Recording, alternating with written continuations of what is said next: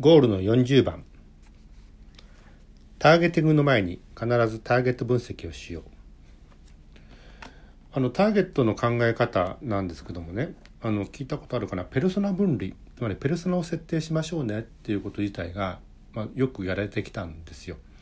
例えば、うんと「お年は何十代ですか?」「性別は?」とか「どこに住んでるの?」とかあるいは家族構成は？とかあるいは年収は？とかね。まあ、そういう形のもの自体のいわゆる属性っていうもの自体を掛け合わせていくと、まあ、それなりのなんか人物像が見えてくるわけですよね。でそういった人物像のことをペルソナって言ってきたわけです。で僕たちは今までこのペルソナってもの自体に対して、まあ、こういう、うん、と人物像だなじゃあこういうことやってみようかなっていう形のターゲットのまあ像として作ってきたわけなんですけども、まあ、この考え方ってもの自体はあの確かにマスメディア前世の時代はですねありだったんですよ。あのこの番組はきっとあの30代の女性向けのなんとかですなのでここに広告入れるとみたいな形でねすごく分かりやすかったでも今はちょっとまあそういう、うんと、マスメディア全盛の時代でもないしデジタルメディアがですね個別最適化していくってことを考えていくとあのこういうターゲットの分け方つまりペルソナみたいなターゲットの分け方ってもの自体はあまり好ましくないわけですよね。まあ、それずっと追ってても個別最適化ができないわけだから。という形で今はその個別最適化のために変数かけの変数で考えていこうという考え方になっています。まあ、あの一般的な変数かけの変数ってもの自体を掛け合わせて、まあ、その数が多ければ多いほどあのアルゴリズムってもの自体は個別化されていくし、まあ、それに伴って AI の開発というものが出来上がってくるわけですよね。で、うんと、例えばその変数かけの変数に、うんと、私は〇〇に関心があるのないの私は〇〇に対して知識があるのないの。だから私は〇〇に対して行動するの行動しないの。みたいな形でこういうもの自体の似た者同士が集まった掛け合わせができるわけですよね。例えば横軸にあることに対して関心がある。関心がない。で縦軸にそれに対する知識がある。知識がない。とかなってくると、まあ、その組み合わせでいくつかの証言ができるわけですよね。そうなってくるとそこの重なってるこの、うん、と証言の部分は似た者同士が集まってくるわけですよ。でこの似た者同士のことをこれクラスターと言います。あの今あのコロナ渦中にあってこのクラスターという意味がですね、うんとまあ、医学的な一部の形の解釈で使われてきてしまいましたけどもクラスターというのはもともとはあの集落集まって暮らす集落のことを意味しています。なので、まあ、似た者同士が集まってくるわけです。で似た者同士がどんな似た者同士の因子を持ってるのかどんな因子を持ってクラスターを作ってるのかで、まあ、こういうもの自体を求める時にはあの調査法の中でですね、例えば、うんと、その数値をいくつか掛け合わせた結果として出てきた単純集計クロス集計だけではなくてさらにその次の解析を進めると因子クラスター分析というものにたどり着くわけなんですよね。似た者同士が集まってる因子そこで出来上がるクラスターっていう因子クラスター分析というものが可能になってきます。その結果として、うんと、タイプ別にですねこのクラスターがいくつあるという形のものを、まあ、算出できるわけですね。今の皆さんの解釈だとこの因子っていう言葉もしかしたらハッシュタグに書いた方が分かりやすいかもしれないですね。同じハッシュタグを持ち合ってる連中が集まってるっていう考え方ですよ。ね、似た者同士が集まってる、まあ、これがクラスターとなってくるわけです。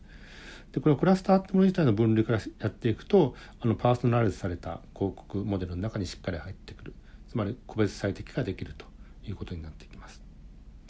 あと注意したいのはあのターゲッティングっていう言葉がありますけどもターゲティングってもの自体はですねあのターゲットを絞るって意味じゃないですよね。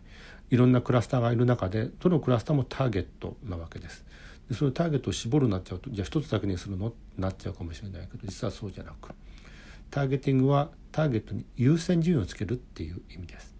だからどのクラスターから優先順位をつけてやっていきますか？これが終わったらこの次の優先順位はっていう形で見ていく。これがいわゆるターゲティング。本来の意味になってきます。さてじゃあ本文を読んでみたいと思います。ゴールの40番。ターゲティングの前に必ずターゲット分析をしよう。ターゲット顧客に ing 作るをつけるとターゲティング。顧客作りです。ターゲットをどのように送別化セグメンテーションしていくといいのでしょうか。ターゲットは誰ですか？と尋ねると決まって30代男性でアウトドア派の人というような年代性別等のデモグデモグラフィックや趣味思考等のサイコグラフィックの属性分類で回答されます。よく企画書のターゲット欄に M2 の独身とか F1 の OL という決ま表現を決まり文句のように見つけたりします。ちなみに child, teenager, male, female の頭頭文字を取って C は男女4歳から12歳。T は男女13歳から19歳。M1 は20から34の男性。M2 は35から49の男性。M3 は50以上の男性。同様。F1 は20から34の女性。F2 は35から49の女性。F3 は50歳以上の女性を指します。まあ、こういうことがま一般的だったんですね。である目標行動に対して認知理解行動のステージが違う人たちなのに M2 の全てでまとめてしまうのはとても危ないことです。消費者行動の側面から見た Behavior Oriented Targeting の理解が求められます。例えば関心あり関心なし、知識あり知識なし、行動あり行動なしというように。デモグラフィックの掛け合わせにしろ、デモグラフィックとサイコグラフィックの掛け合わせにしよう。属性同士の掛け合わせから得られるのはペルソナです。マスメディア時代のターゲティングに使われてきました一方関心があるかないか知識があるかどうかの変数同士の掛け合わせから見えてくるのがクラスターかっこ似た者同士が集まる集落ですインサイトつまり顕在的ニーズと潜在的ニーズの共通項を持った分類になるためその後の介入支援方法をかなり精度高く定めることができますターゲット分析はターゲティングの前の必須作業ですという形です。あのここであのペルソナ分類とかクラスター分析みたいな形の、まあ、用語をですねしっかりと覚えておきたいなと思いますのであのこれをもってして